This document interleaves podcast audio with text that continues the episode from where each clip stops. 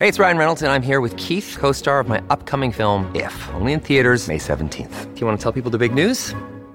All right, I'll do it. Sign up now and you'll get unlimited for $15 a month in six months of Paramount Plus Essential Plan on us. Mintmobile.com slash switch. Upfront payment of $45 equivalent to $15 per month. Unlimited over 40 gigabytes per month. Face lower speeds. Videos at 480p. Active Mint customers by 531.24 get six months of Paramount Plus Essential Plan. Auto renews after six months. Offer ends May 31st, 2024. Separate Paramount Plus registration required. Terms and conditions apply if rated PG. Wyndham Hotels and Resorts makes travel possible for all. Whether it's the long haulers looking for a great cup of coffee, a roomier rest for the on a whim road trippers, or a place to make summer memories with the whole family. No matter who you are, where you're going, or why, with 24 trusted brands to choose from like La Quinta, Days Inn, and Super 8, your Wyndham is waiting. Get the lowest price at wyndhamhotels.com. Restrictions apply. Visit website for more details. Olá, pessoal. Tô aqui checando se está tudo ok, se o áudio está ok, se está tudo ok antes de entrar ao vivo.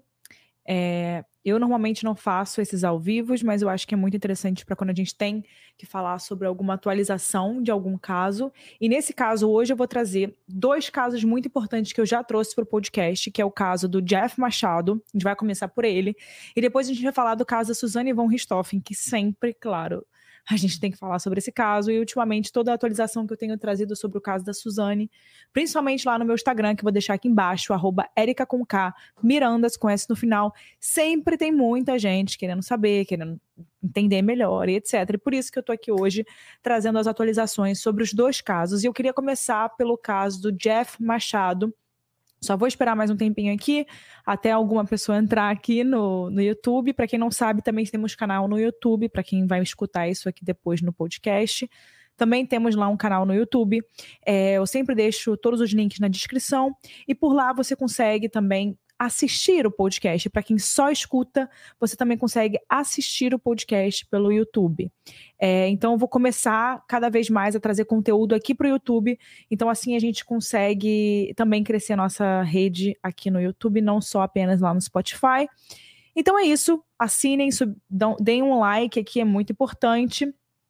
E hoje eu vou falar sobre o caso do Jeff Machado e da Suzane von Richthofen. Vamos começar pelo caso do Jeff Machado, que na última sexta-feira teve a última audiência sobre o caso né, que eles foram escutados, os réus, né, foram ouvidos nessa audiência na última sexta-feira.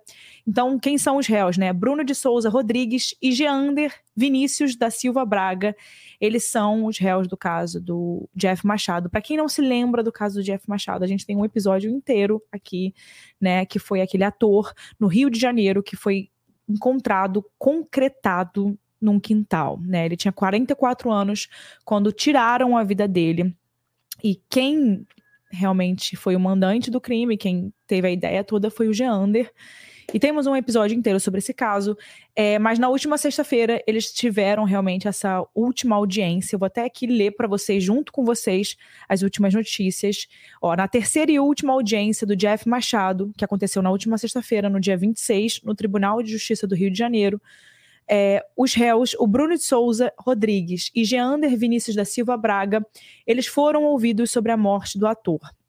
O corpo, como eu disse para vocês, do Jeff, foi encontrado em um baú é, na, zona, na zona oeste do Rio do ano passado.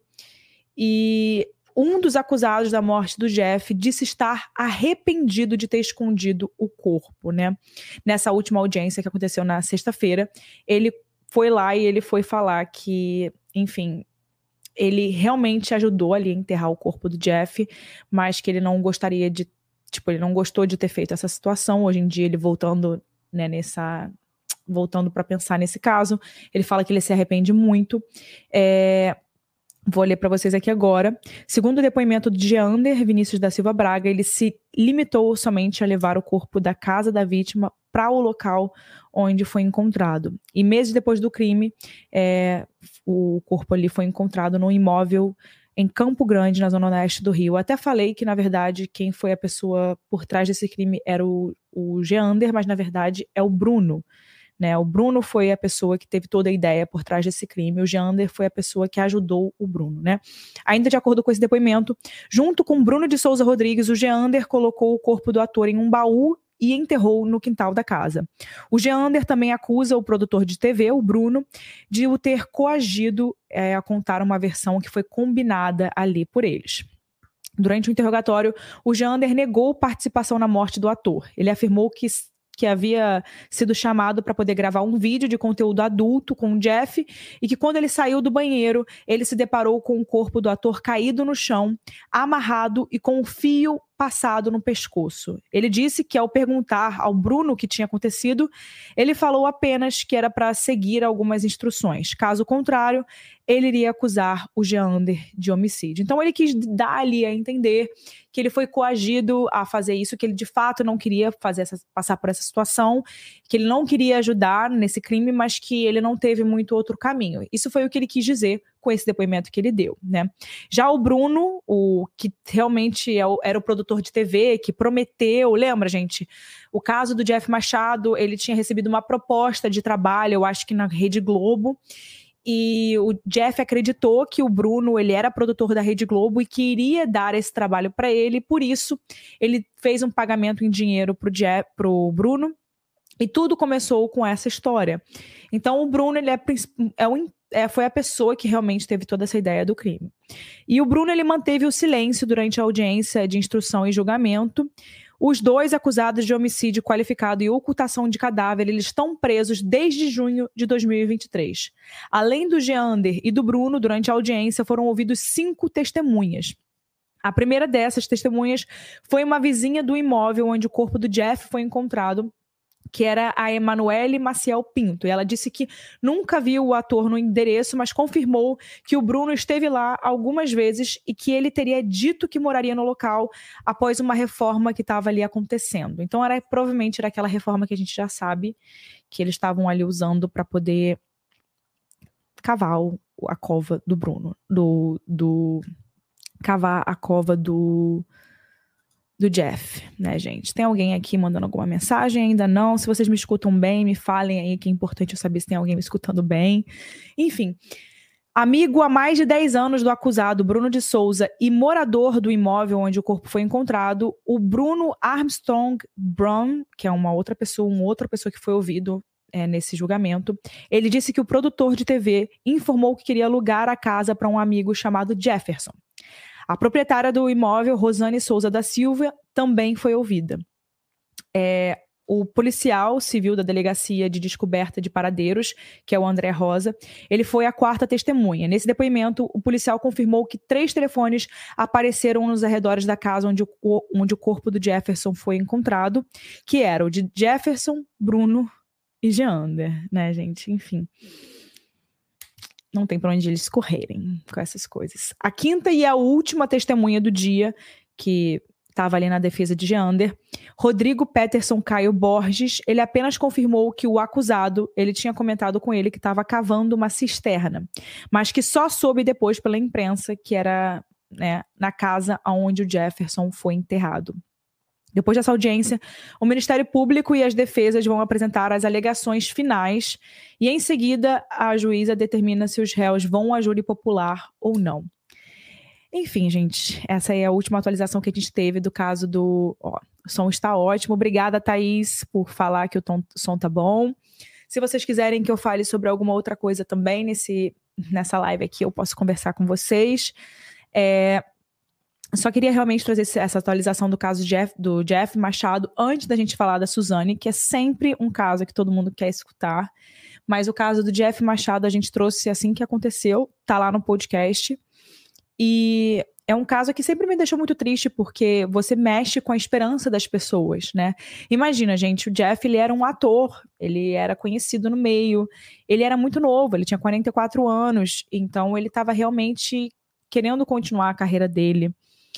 E ele investiu nesse, no que ele acreditou. Só que eu acho que ele realmente não teve maldade, né? No, quando ele acreditou nessa ideia de que ele realmente conseguiria um papel tendo pagado para um produtor dessa grande emissora, que a gente sabe que as coisas não funcionam muito assim, né?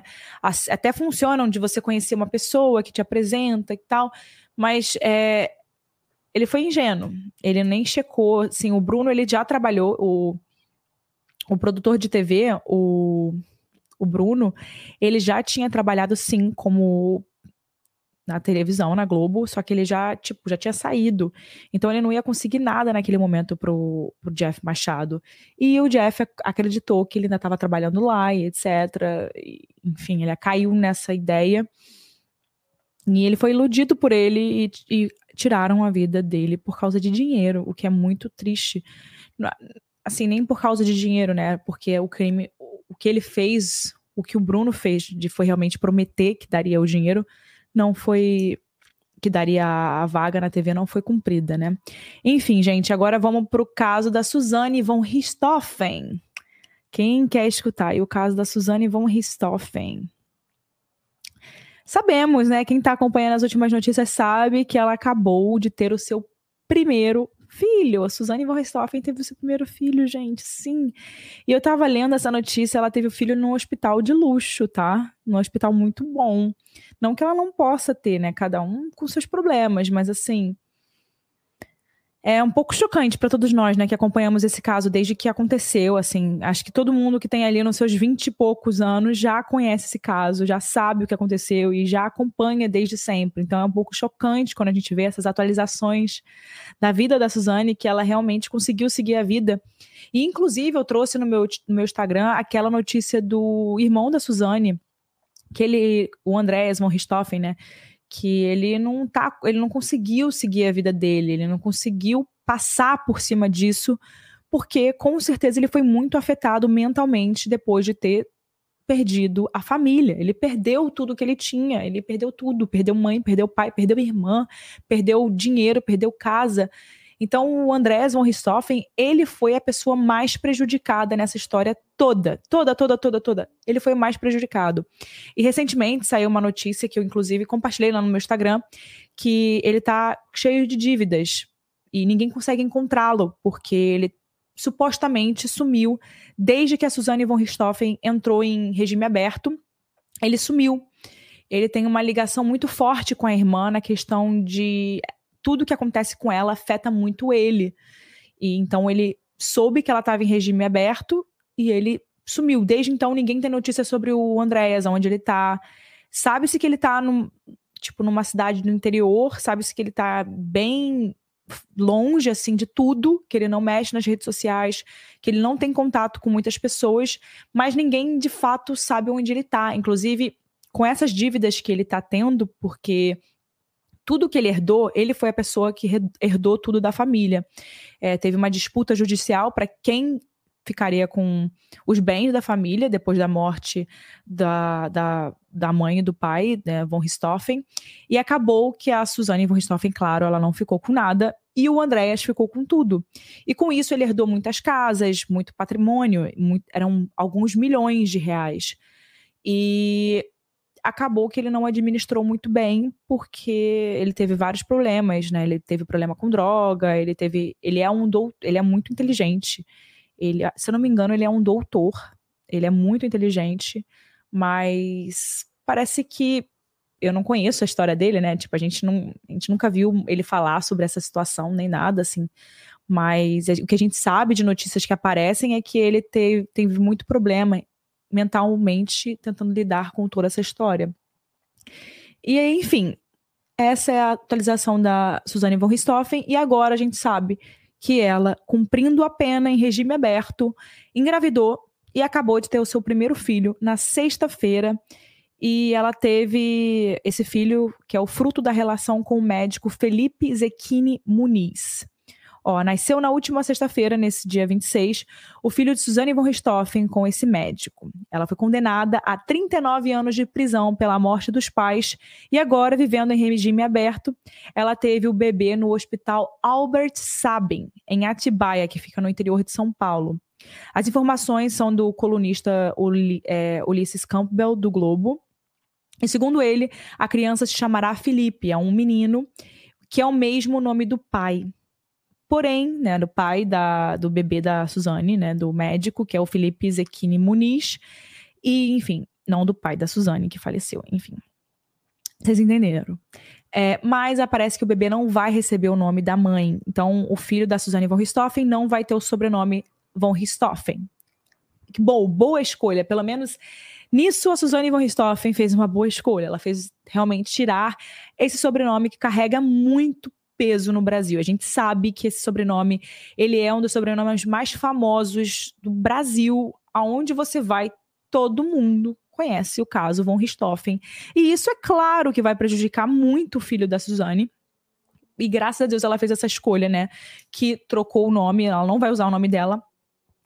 E esse detalhe chamou atenção e foi um pedido da família do rapaz, do, do médico, do pai da criança, que a família do rapaz tem um receio do menino ficar marcado ali por conta do crime que a Suzane fez e que é um dos casos mais famosos do Brasil. O que, que vocês acham disso? É, vocês acham que essa família do Felipe foi certa em ter feito essa escolha de não ter querer que o filho tenha esse, esse sobrenome que é muito pesado? Ou vocês acham que se é o sobrenome da mãe tem que continuar, tem que seguir usando? Quero saber a opinião de vocês, deixem aqui nos comentários. É, enfim, gente, parece que os funcionários desse hospital, onde ela teve o bebê, disse que todo mundo foi proibido de fotografar e até de conversar com a Suzane, né, sobre qualquer outro assunto que não fosse o nascimento da criança. Mas também, gente, estamos aqui falando da Suzane, assim, cada um tem a sua opinião aí sobre ela, assim, na maioria, dos, na maioria das vezes eu espero que não seja uma opinião boa. Só que assim, a justiça ali foi feita, né? Ela teve eh, os seus anos ali de prisão, ela agora tem regime aberto.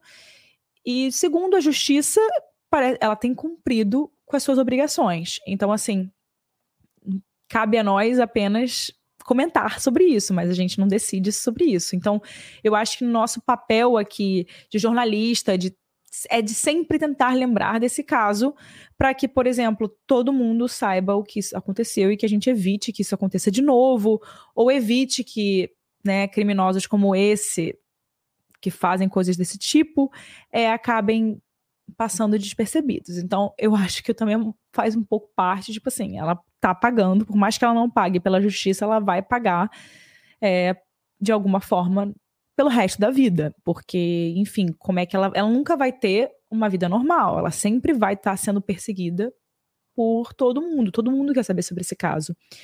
E enfim, ela acho que isso foi muito certo que o hospital não, não deixa ninguém falar sobre esse assunto, apenas é, e, e, quem e quem descumprisse essa ordem, gente, seria demitido do hospital, tá? Então Ninguém poderia chegar na Suzane von Richthofen e perguntar sobre nada que não fosse sobre a criança, assim. É, médico, enfermeira, paciente, qualquer um que trabalhasse ali seria demitido se falasse sobre qualquer outro assunto que não fosse o assunto do bebê. Bom, a Suzane ela teve esse bebê através de uma cesariana que foi realizada ali por uma médica. Eu não vou trazer o nome da médica, eu acho que não tem necessidade que também fez todo o pré-natal e ficou, ela ficou dois dias internada em observação. Ela, a Suzane teria entrado pelo fundo da clínica para não ser abordada e nem reconhecida na hora que ela foi ali fazer a cesariana. Para quem não se lembra, esse caso aconteceu em 2002, depois de descobrirem né, essa tentati suposta tentativa de assalto na casa von Richthofen, né, que foi, na verdade, um assassinato premeditado e arquitetado pela Suzane junto com o ex-namorado dela na época, o Daniel Cravinhos. E o irmão dele também, o Christian Cravinhos, porque eles queriam ficar com a herança da família, que na época era avaliada em 10 milhões de reais na época do crime, né, em 2002. E, enfim, hoje em dia, como eu já disse, essa herança já virou uma bola de dívidas. Se eu não me engano, são, foram é, é, em torno de meio milhão de dívidas que os, o Andréas tem falta de pagamento das coisas da casa, várias casas, algumas casas foram invadidas, tem pessoas lá vivendo em uso capião. Ele realmente não tá, ele como se ele tivesse ignorado alguns bens que ele recebeu da família e ele não tá tomando conta. E com isso, claro, se criam cria dívidas, né, gente? Você precisa pagar as coisas. E parece que a dívida já tá avaliada ali em meio milhão. Bom, Agora, voltando a falar da Suzane, parece, tudo indica que a, a, última notícia é que o filho da Suzane von Richthofen tem a ligação com o passado da mãe, porque ela deu à luz no dia em que o Daniel, o ex-namorado dela, faz aniversário. Olha, vamos lá, vou ler aqui a notícia para vocês. Ela deu à luz a Felipe, essa criança, que trouxe uma coincidência envolvendo o passado da mãe. A data do aniversário da criança será a mesma de Daniel Cravinhos, gente. Para quem não sabe, Daniel Cravinhos, eu já mencionei ele aqui, agora nessa live. Ele é o ex-namorado da Suzane, que é envolvido né, no crime que foi arquitetado por ela. E ele também participou junto com o irmão, que é o Christian Cravinhos, para poder ficar ali com a herança da família, do Manfred e da Marisia von Richthofen. E com isso, o bebê dela, gente, é muito louco. Tem umas coisas do destino, né? Que são muito doidas. Não dá pra gente acreditar. Tipo, é, é bizarro. Ela foi ter um filho cesariana, então já é marcado. Mas é claro que ela não falou, ah, vou marcar no dia do aniversário do Daniel. Acho que ela nem. Se bobear, nem ela, ela reparou nisso. As, a, as notícias é que estão trazendo, a gente é que está trazendo essa notícia, né? Dizendo que realmente foi no mesmo dia do aniversário do ex-namorado dela. Enfim, aos 42 anos, o Daniel cumpre a pena também em regime aberto em 2018, né? Desde 2018. Já o seu irmão, o Christian, segue no semiaberto desde março de 2022. Em 2017, o ex-cunhado da Suzane teve a progressão da condenação para o aberto, mas ele retornou ao, pres ao presídio de Tremembé no ano seguinte porque ele tentou subornar policiais militares. Bom, abre aspas ali para o Daniel, uma aspas que ele falou, que é a ideia foi dela, mas eu não me eximo da responsabilidade. Uma pena foi a gente envolver o Christian, que tentou melar esse plano várias vezes. Fecha aspas. Quem falou isso foi o Daniel, em uma entrevista ao Ulysses Campbell, que é o autor da biografia da Suzane, que é aquela, aquela biografia que ele fala sobre a história. Inclusive, ele tem muito é, ele sabe muito sobre o caso da Suzane porque ele está sempre acompanhando por causa do livro e etc. Enfim, gente. Voltando para o assunto, para quem às vezes não estava aqui, a Suzane ela teve seu bebê na última sexta-feira no hospital Albert Sabin, eh, na, em Atibaia, que fica no interior de São Paulo, onde ela vive a vida dela, onde ela tem o. É, vai às compras, passeia como normal, né? Tem muitas fotos da Suzane von Richthofen vivendo normal, né? A vida dela, seguiu a vida dela. Já vai ser mãe já tem uma família, tem um, o pai do bebê dela. E é isso, gente. A vida que segue, né? A vida que segue. Essas informações todas foram passadas pelo Ulysses Campbell e a criança não vai ter o nome da Suzane, do sobrenome da Suzane, vai ter o sobrenome provavelmente do pai. E o nome da criança é Felipe. E o que, que vocês acham, gente? Quero saber a opinião de vocês. Vocês acham que essa escolha que a Suzane fez de não dar o um nome, não usar o Von Richthofen foi uma boa escolha? Vocês acham que, enfim, é o, é o sobrenome da mãe, tem que usar e, e, ela já pagou o que ela tinha que pagar, continua pagando, já que ela está em regime aberto, mas, enfim, ela não é, não tá foragida da justiça, ela, ela tá cumprindo ali de acordo com o dever dela, nas regras da justiça brasileira. Pode ser que a gente não concorde, mas ela tem feito, ela tá seguindo a vida dela. E é isso, gente. Eu acho muito louco como esse caso, ele até hoje, ele. Assim, qualquer notícia da Suzane é primeira página, todo mundo quer saber. E não dá para ignorar. É, é um caso muito assustador, porque a gente fica. E cada desdobramento é muito doido, porque a Suzane agora, ela realmente é mãe, gente. Então, assim, a gente consegue ver toda essa mudança de 2002 até hoje. Já se passaram 20, mais de 20 anos, né, do caso. Então, assim, é claro que se ela não está presa, né, em regime fechado, ela tem o direito de seguir a vida dela, de fazer as coisas dela. A gente pode não concordar, tem gente que concorda, tem gente que discorda, mas a realidade é essa. Agora, com isso, a gente pode discordar aí das leis brasileiras, de como as coisas são feitas. É, ela realmente, assim, vamos ser sinceros, gente, 20 e poucos anos, é, já está em regime aberto, algum tempo já, é assim, é um pouco frustrante, né? A pessoa tirou a vida do pai e da mãe por uma herança. É, a gente não concorda, é claro que a gente não concorda, tem muitas coisas que a gente não concorda, mas a gente tem que aceitar. E aí a gente aceita e fica realmente horrorizado quando a gente vê essas notícias da Suzane.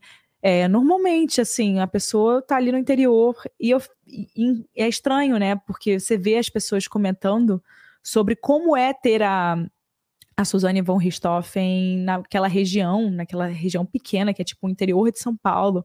E as pessoas comentam que é um pouco difícil você olhar assim e achar normal, né? É isso, gente. Essas são as últimas notícias que temos aí sobre os dois casos, o do Jeff Machado e o caso da Suzane. Então, um, um dos condenados, condenados não, um dos réus, ele tá ali arrependido de ter escondido o corpo do Jeff Machado, de ter participado dessa história. A gente vai descobrir se essa história é realmente que ele conta, que abriu a porta, encontrou o Jeff ali desacordado e aí foi coagido a enterrar o corpo. A gente vai descobrir se isso é verdade ou não. Eu acho que isso vai aparecer. É, mas essa é a versão da história dele. Cada um dá a sua versão. Essa é a versão da história dele. Que ele teria sido coagido, que ele está arrependido e etc. E o Bruno a gente já sabe, né? Que o Bruno, o produtor de TV, ele realmente, enfim, premeditou esse foi tudo premeditado. Eles cavaram um buraco. É, assim, gente. É, foi muito. O caso do Jeff Machado é um caso muito pesado. Eu acho que há muito tempo no Brasil a gente não tinha um caso é, tão pesado quanto o do Jeff, porque, gente, concretaram. Isso é, esse é o caso. Eu não me lembro de nenhum caso no Brasil que a gente viu a pessoa ser concretada. Alguém lembra? Botou ali junto no baú, enterrou o cara, assim é muito pesado, é muito pesado. Vocês lembram, gente, de algum caso que do Brasil que passou pelo mesmo? Eu não consigo me lembrar. E, mas nos Estados Unidos a gente já trouxe aqui, a gente já trouxe. Vou até relembrar o caso para vocês, para quem não se lembra. É, conforme a denúncia do Ministério Público do Rio, o Bruno ele botou ali uma substância entorpecente na bebida do Jeff na época, antes deles subirem para o segundo andar da casa dele, no bairro de Campo Grande, em 23 de janeiro do ano passado. Caraca, tudo isso já, gente? Nossa! E no local eles começaram a ter relações sexuais, que terminou com o Jeff sendo estrangulado até a morte. O Geander, né, que estava com os dois naquele momento, teria distraído o ator para que o Bruno pudesse atacá-lo. Depois da morte, ainda conforme o Ministério Público, os réus colocaram o corpo do ator em um baú e o enterraram em um terreno na parte da frente de uma kitnet que foi alugada por Bruno. O corpo do ator foi só encontrado em maio, de janeiro a maio, gente quatro meses depois da morte do Jeff. Segundo o Ministério Público, em 2019, o Bruno teria recebido 18 mil reais do Jeff para poder conseguir uma vaga para o ator ali na emissora de televisão, naquela grande emissora de televisão. Mas o dinheiro não foi devolvido e com isso também não teve a contratação do Jeff. Então foi aquele momento que ele ficou mesmo é, no momento que ele já não tinha mais qual ele não tinha desculpa para dar pro Jeff. E essa foi a ideia que ele teve. Ele não tinha o que falar para ele porque ele não ia não ia ter contratação, não ia ter novela, não ia ter nada. O Jeff estava vendo que as coisas não estavam acontecendo, ele ia descobrir essa história. E aí essa foi a brilhante ideia que o Bruno teve, né? E ele arquitetou esse plano. Ele arquitetou, ele foi lá, cavou, usou esse kitnet alugado, enfim. Esse, esse cara, para mim, assim, o crime da. Eu não sei qual é o pior crime. Comparando esses dois, qual é o pior crime, gente? Suzane von Richthofen ou o caso do Jeff Machado? Ai, assim, por ser pai e mãe, Suzane von Richthofen, né? Pela ligação familiar, cara, porra, é teu pai e tua mãe, cara. Como é que tu faz isso com teu pai com a tua mãe? Você não deve fazer isso nem com o amigo da esquina, nem com o cara ali. Cara, você tá tirando a vida de outra pessoa, mas é teu pai e tua mãe, cara. Não tem ninguém no mundo que te ame mais que teu pai e tua mãe, cara. Tu tirou a vida deles. Já era, acabou. E ela nunca pensou no irmão. Ela tirou a vida do irmão também. Porque, assim, o irmão, coitado, de um dia pro outro, ele não tem ninguém na família mais, sabe?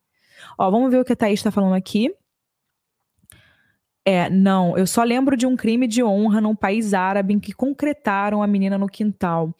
Tem alguns, né, gente? Tem alguns crimes aí no, no mundo que tiveram, é, que a pessoa foi concretada. Teve um nos Estados Unidos que foi na parede. É, eu acho que eu já trouxe um caso desse aqui no Caso de Reais. Não me lembro direito, gente. São mais de 100 casos que eu já trouxe no Caso de Reais. Se você ainda não escutou o podcast, tem mais de 100 casos.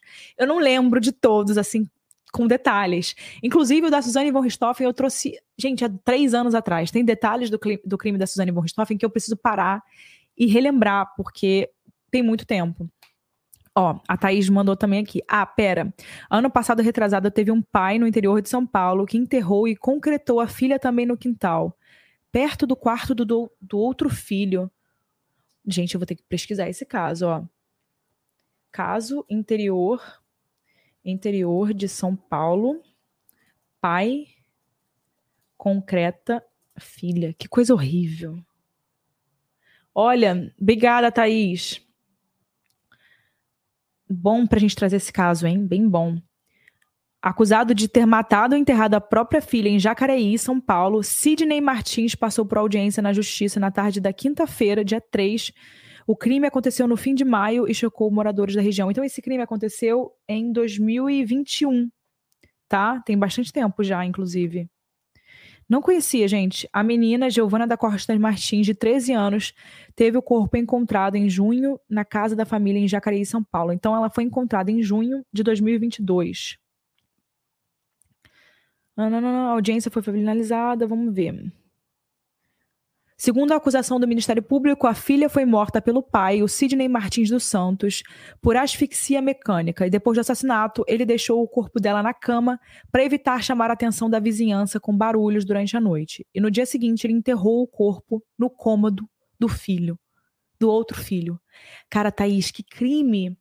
Sidney responde na justiça por homicídio qualificado por motivo fútil, com o emprego de meio cruel mediante recurso que dificulte ou torne impossível defesa da vítima e com violência doméstica contra a mulher e também ocultação de cadáver, assim, tudo, né? Tudo.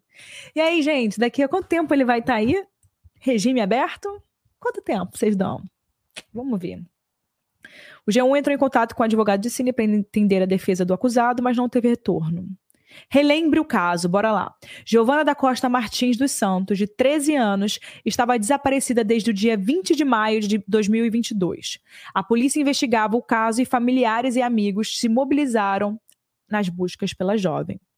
A família chegou a dar reportagens para a TV Vanguarda sobre o caso, e nessa reportagem o pai conta que estava com ela em casa quando a, a adolescente saiu e não foi mais vista. Durante as investigações, a polícia descartou duas hipóteses: a de que ela poderia estar perdida em uma área de mata, e a outra, né, que seria qual? Essa área de mata, já que, a, já que ela participava de um grupo de escoteiros, então ela sabia se defender de algo do tipo, ela saberia, né, se ela se perdesse, ela saberia como se virar. E a outra, de que ela poderia ter se envolvido com algo ilícito antes do sumiço. E depois de fazerem as buscas no bairro, a polícia encontrou parte de concreto e piso em um terreno baldio. E ao encontrarem na casa da vítima, perceberam que eram similares. Depois dessa descoberta, eles fizeram a busca e encontraram o corpo da jovem em um saco enterrado no quarto do irmão. Depois do encontro do cadáver, o pai da Giovana chegou a confessar o crime aos policiais. Ele disse ter usado coca. Não vou continuar aqui, senão vai dar uma droga aqui na live. E durante a discussão com a filha, acabou estrangulando a filha. Depois desse ato, ele enterrou a menina. Além dele, o filho também acabou sendo preso. O filho acabou sendo preso por quê? A polícia pediu a prisão dele para investigar o seu envolvimento. O jovem de 20 anos alegou que chegou em casa no dia em que a família havia relatado o sumiço e o pai fazia uma obra em seu quarto. Então, coitado, ele não sabia do que estava acontecendo, né, gente? Ele foi ali preso, mas ele foi ouvido, né? Gente, que loucura, mas ela não foi, ela não foi é, concretada, não. Ela foi só enterrada pelo pai em um saco plástico, assim. Só não, né? Assim, é, é bem, bem complicado, mas de fato ela não, não foi um caso concretado como esse do Jeff, né? Que foi encontrado baú. Inter... Gente, inter... pegaram aquele kitnet, botaram o Jeff ali embaixo e e ele ficou desde janeiro até maio para ser encontrado. É uma coisa assim. Gente, vocês lembram como é que o Jeff foi encontrado? Eu não me lembro. Eu não me lembro. Alguém lembra? Se alguém lembrar, coloca aqui nos comentários. Encontrados amarrados de uma que estava enterrado e concretado a dois metros de profundidade a identificação foi possível através das análises das digitais de Jeff. Quem foi que, que tinha falado? Eu vou ter que escutar o episódio do Casos Reais de novo, tá vendo? Eu não lembro. Vou ter que. Gente, preciso escutar de novo sobre esse caso. é, porque eu, no caso, o podcast do caso de Reis fala sobre o caso inteiro, né? De tudo, todos os detalhes. Só que tem, tão, tem mais. Já fez um ano esse caso, então já esqueci de algumas coisas. Vamos lá. Eu acho que foi um amigo, né, gente, que é, foi por conta dos cachorros. Boa, Thaís. Boa, boa, boa. Isso, os cachorros foram encontrados, né? Abandonados, os cachorros de raça, e as pessoas viram que o Jeff nunca nunca foi, tipo, ele sempre cuidou muito bem dos cachorros dele. Ele ia para São Paulo a trabalho, ele deixava os cachorros com alguém, tinha uma pessoa que cuidava dos cachorros dele. E aí você encontra aqueles cachorros abandonados em vários lugares. Foi um foi um, um eu acho que foi morto, acabou morrendo. O outro foi encontrado cachorros de raça super bonitos, assim, que você fala, esse cachorro aqui tá perdido. Não é um cachorro de rua, é um cachorro que foi perdido.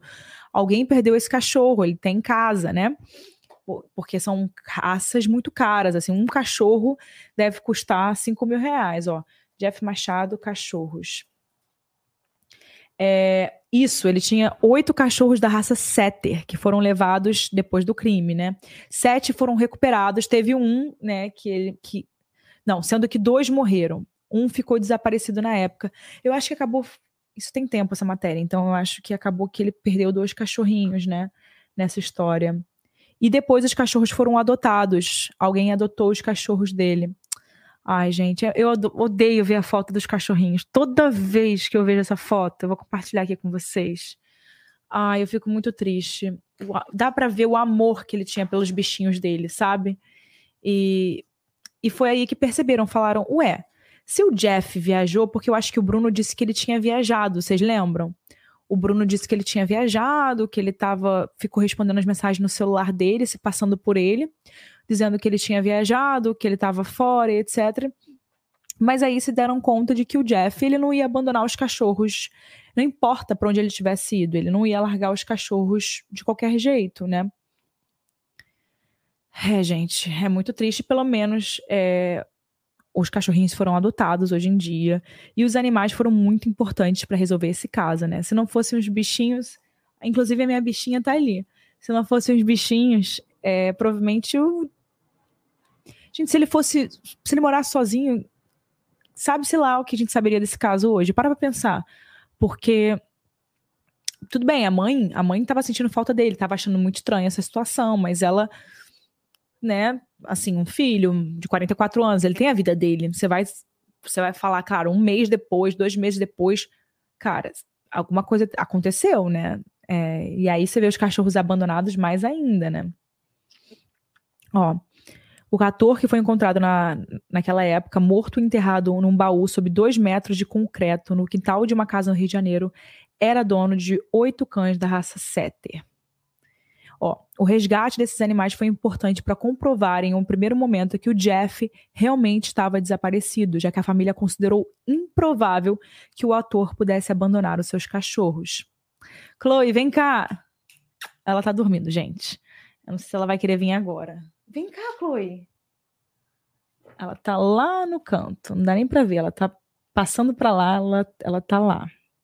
Chloe, vem aqui, amor, vem. Ela não vai vir, gente. Tá dormindo. Vem, Chloe. Vem. Vem cá, amor. Enfim. Ó. Um deles, ó, oh, gente, é, um deles morreu antes que pudesse ser resgatado, resgatado, que era a cadela Rita Lee, e o outro morreu um dia depois de ser acolhido pela ONG, chamado Caetano. Ah, gente, é o veterinário André Meirelles, que foi assinado por essa organização, cuidou dos cinco animais que sobreviveram, que era Vinícius, Cazuza, Tim Maia, Elis Regina e Nando Reis. Esses cinco cães estiveram comigo no espaço, dentro de casa, isso fala o veterinário, né? Porque são cães muito acostumados a ficar dentro de casa, no sofá. Inclusive, todas as fotos do Jeff com os doguinhos é no sofá. É, ele tá ele sentado com os doguinhos no sofá. É muito bonita aquela foto. Eu não tô conseguindo colocar aqui para vocês, para compartilhar. Ó, acho que agora eu vou conseguir.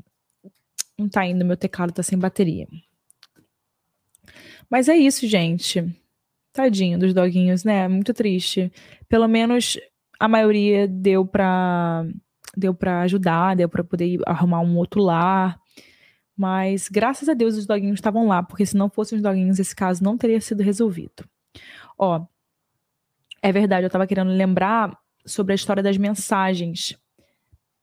Sobre aquela época que ele ficou sumido, ele ficou muito tempo distante, mas a mãe dele ainda estava levando aquilo, né? Porque ela recebia mensagens dele.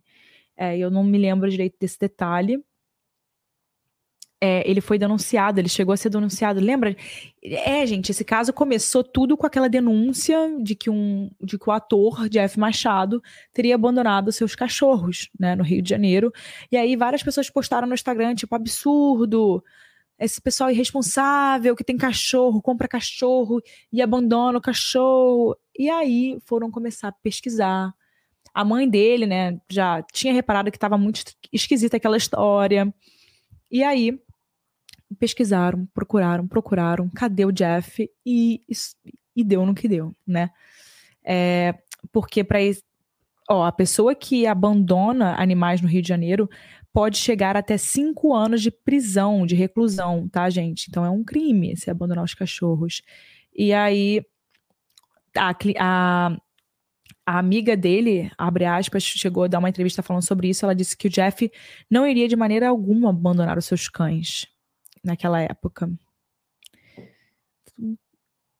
Ó, antes de desaparecer, o ator afirmou a amigos e familiares que deixaria os cães com um casal de amigos. Em entrevista a um programa de TV, outra amiga disse que no último suposto contato, o Jeff contou que ele estava preocupado com os cães e que eles haviam sido envenenados. Abre aspas, ele me disse que o veterinário dos cachorros estava viajando e queria levá-los para a primeira clínica que encontrasse. Ali eu já achei estranho. Mais tarde eu perguntei se eles estavam bem. Ele respondeu que sim e que teve que levar os oito cães para Jacarepaguá, para casa de um amigo, e queria ficar por lá também. Mais estranho ainda, quem vai ficar com oito cães, né, oito cachorros na casa de um amigo? Enfim. Então era, essa era aquela estranheza daquela época, né, gente? Que ninguém conseguia entender essa situação, a, essas todas essas desculpas que estavam sendo criadas, né? E aí, um, como é que um cara que tem oito cachorros é, se abandona assim os seus cachorros durante meses e aí você depois encontra os cachorros por aí, cachorros de marca cara, que assim todo, todo mundo, todos os amigos, todos os familiares sabiam que ele amava e que ele não faria isso.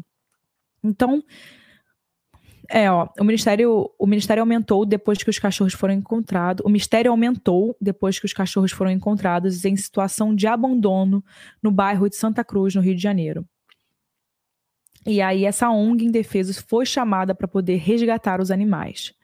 Essa ONG falou, né, que tentou encontrar, entrar em contato com o Jeff através de um do microchip que todo cachorrinho recente no Brasil, você tem que botar um microchip, né? Não só no Brasil, nos Estados Unidos também. A Chloe, a minha cachorrinha, ela tem. E nesse microchip, você, se algo acontece, você consegue saber as informações daquele cachorrinho, né? Que é implantado nos cachorros. Mas aí o Jeff informou para ela, para essa para essa moça do, da ONG, que ele estava em São Paulo e que só voltaria de viagem no dia 10 de fevereiro. Um homem que preferiu não se identificar disse ao Domingo Espetacular que ele encontrou o ator em uma praia e o mesmo pediu ajuda para se livrar dos animais. Abre aspas. Ele queria achar um lugar para deixar os cachorros, pois ele tinha um negócio para fazer em outra cidade e não tinha como levar os cachorros.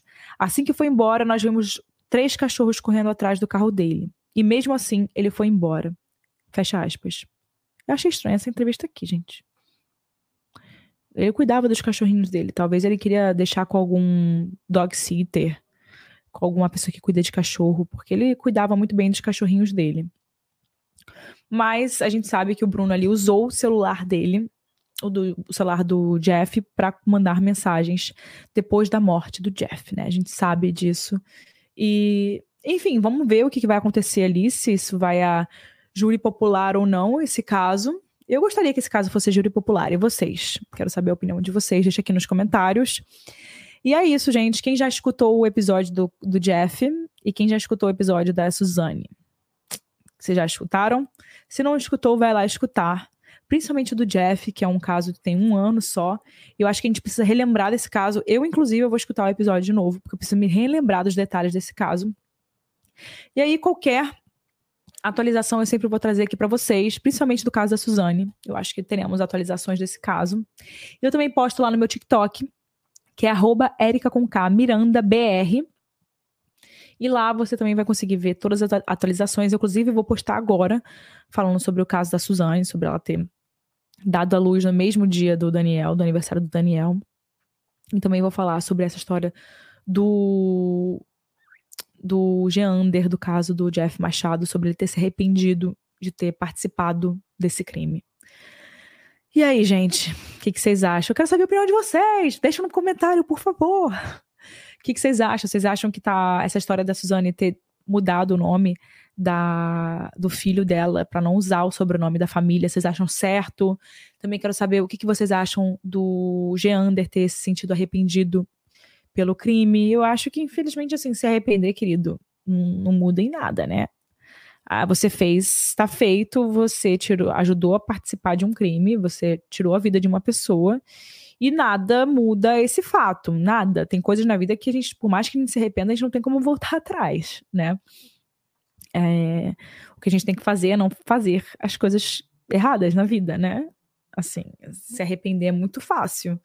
Agora, né? Não fazer, se manter uma pessoa é, que, enfim, não faz coisas desse tipo, enfim, é, é uma coisa que a gente tem que fazer sempre nas nossas vidas e correr atrás disso, né? Por isso que a gente traz o caso de reais aqui, pra gente sempre ir em busca da verdade e relembrar as pessoas de casos como esses para que histórias assim não se repitam, né? e que, por exemplo, uma pessoa como o Jeff, que acreditou cegamente num, num amigo, num, que ele acreditava que era um amigo, ele acabou não vendo é, coisas assim, que se talvez ele tivesse desconfiado da pessoa, se ele talvez não confiasse, ele acharia que aquilo ali era uma bandeira vermelha, sabe? Poxa, me oferecendo uma vaga por sei lá quantos mil reais. Acho que uma pessoa que realmente é um produtor foda, um produtor bom, não vai se arriscar para isso, sabe? É, vai, pode me indicar, mas sem precisar de uma oferta de, de valor financeiro por isso, sabe? É, é muito triste você brincar, se você usar a esperança das pessoas, mas é normalmente quando os crimes acontecem. Porque quando você usa a esperança das pessoas, a pessoa age de forma emocional e não de forma racional.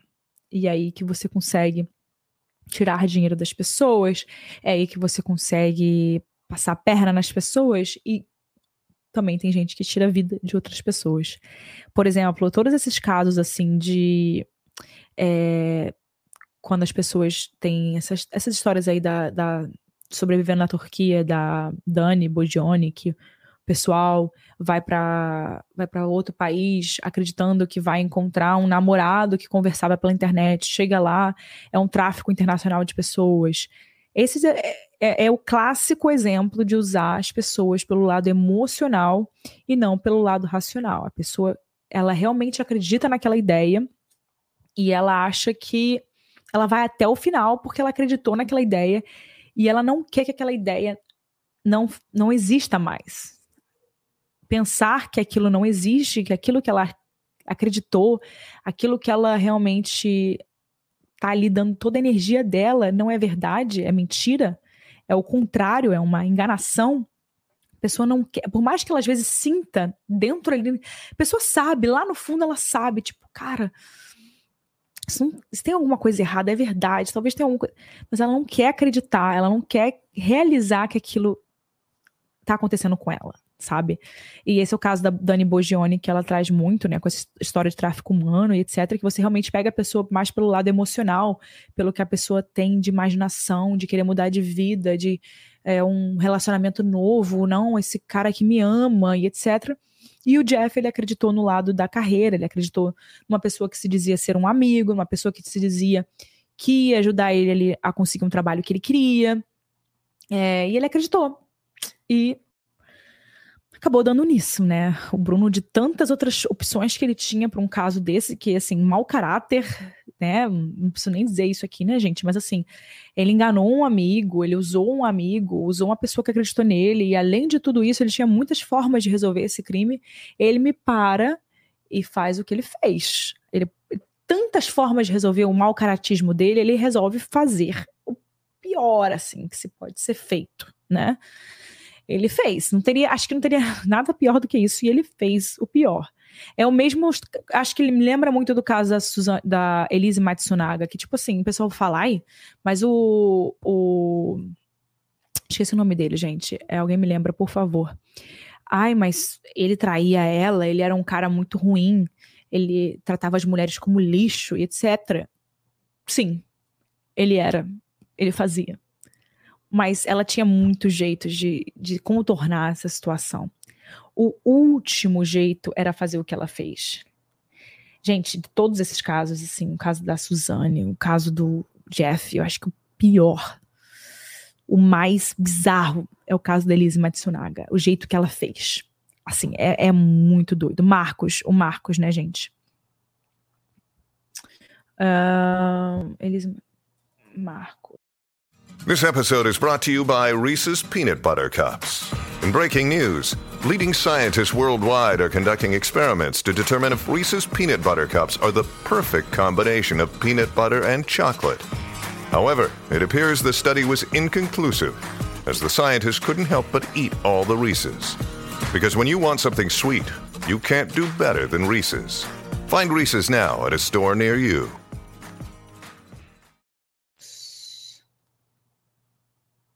Marcos, só o sobrenome dele que eu esqueci. Enfim, no caso Marcos Ioki, né? É o caso Ioki. Ah, é Matsunaga, Elise Matsunaga e Marcos Matsunaga. Eu, é ele, eu achava que tinha alguma coisa de Ok no nome dele, eu esqueci. Enfim, para mim esse caso é um caso também, tipo, que, assim, é um dos maiores casos mais bizarros do mundo. Assim, quando a gente conta esse caso, quando eu tô aqui e eu conto sobre esse caso da Elise Matsunaga aqui nos Estados Unidos, as pessoas ficam chocadíssimas, porque é chocante. E ela é só para abreviar, para poder dizer que é um dos casos assim brasileiros que a gente realmente, quando a gente escuta, a gente fala é, de todas as formas que a pessoa poderia ter resolvido uma situação dessa, ela escolheu a pior, a pior. A Elise tinha muitas razões para tá muito pé da vida com o Marcos, mas você tem outras formas de resolver isso, gente. Se coloque na situação da Elise. Você iria tirar a vida do pai do seu filho que tá te traindo, que tem uma outra mulher que quer, que quer ter outra família, que, tipo, tá fazendo o mesmo que fez, né? Porque o caso da Elise, ele, o Marcos, ele meio que copiou a história, né? Ele tava já fazendo com ela o que ela e eles fizeram com a outra mulher que ele teve. Então ela tava vendo aquela história se repetir, ela não queria fazer parte disso, né? É, então, assim, é, é, é, de todas as opções que a pessoa tem para resolver aquela situação, ela escolhe a pior. Ainda tem gente que fala, ai, mas a Elise, ela, naquela circunstância, ela, ela fez isso. Gente, não. Não, não, não, não, não, não, não, não, tem. Não tem como. Mesma coisa do Jeff. Não tem como. Não tem como, tipo, você tem todos os jeitos de resolver essa situação que não sejam partindo pro pior e, e assim, ela podia ter terminado com Marcos, ela podia Ai, mas ela, ele ia tirar a filha dela. Faz parte, gente. Sei lá, é justiça. Você tem que ver o que vai acontecer. Você tem que pegar um bom advogado. O mundo não é justo. Realmente, o Marcos ele tinha muito mais poder que ela. Muito mais poder que ela, né? E ela já sabia disso quando ela começou o relacionamento com ele. E ela aceitou um relacionamento com uma pessoa que, né, fez aquilo, né, traía a esposa dele com uma outra pessoa e ela achava que ele não faria isso com ela no futuro. Se enganou. É o que dá, gente. É o que dá esse tipo de relacionamento que você, às vezes, se envolve com uma pessoa enquanto a outra pessoa tem um outro relacionamento. Não começa bem, não vai terminar bem. E ela agiu de uma forma extrema, né? Enfim. Esses foram nossos comentários de hoje. Queria estar aqui conversando com vocês mais. Eu quero tentar fazer isso com mais frequências. Então, se vocês tiverem sugestão de, de de tópicos para a gente conversar. Eu posso conversar também sobre outros casos, porque quando o caso é mais recente, tipo, quando eu acabei de falar semana passada, eu lembro de todos os detalhes.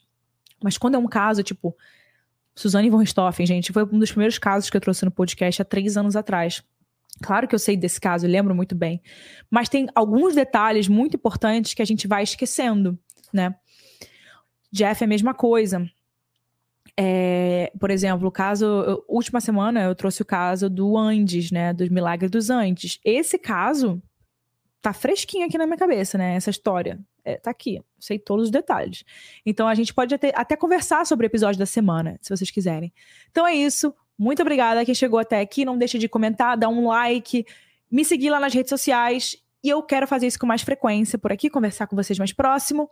E é isso, pessoal. Vejo vocês na próxima quarta-feira, nessa quarta-feira agora, com mais um episódio aqui no Casos Reais. E esse episódio vocês vão amar como sempre. Tchau, pessoal.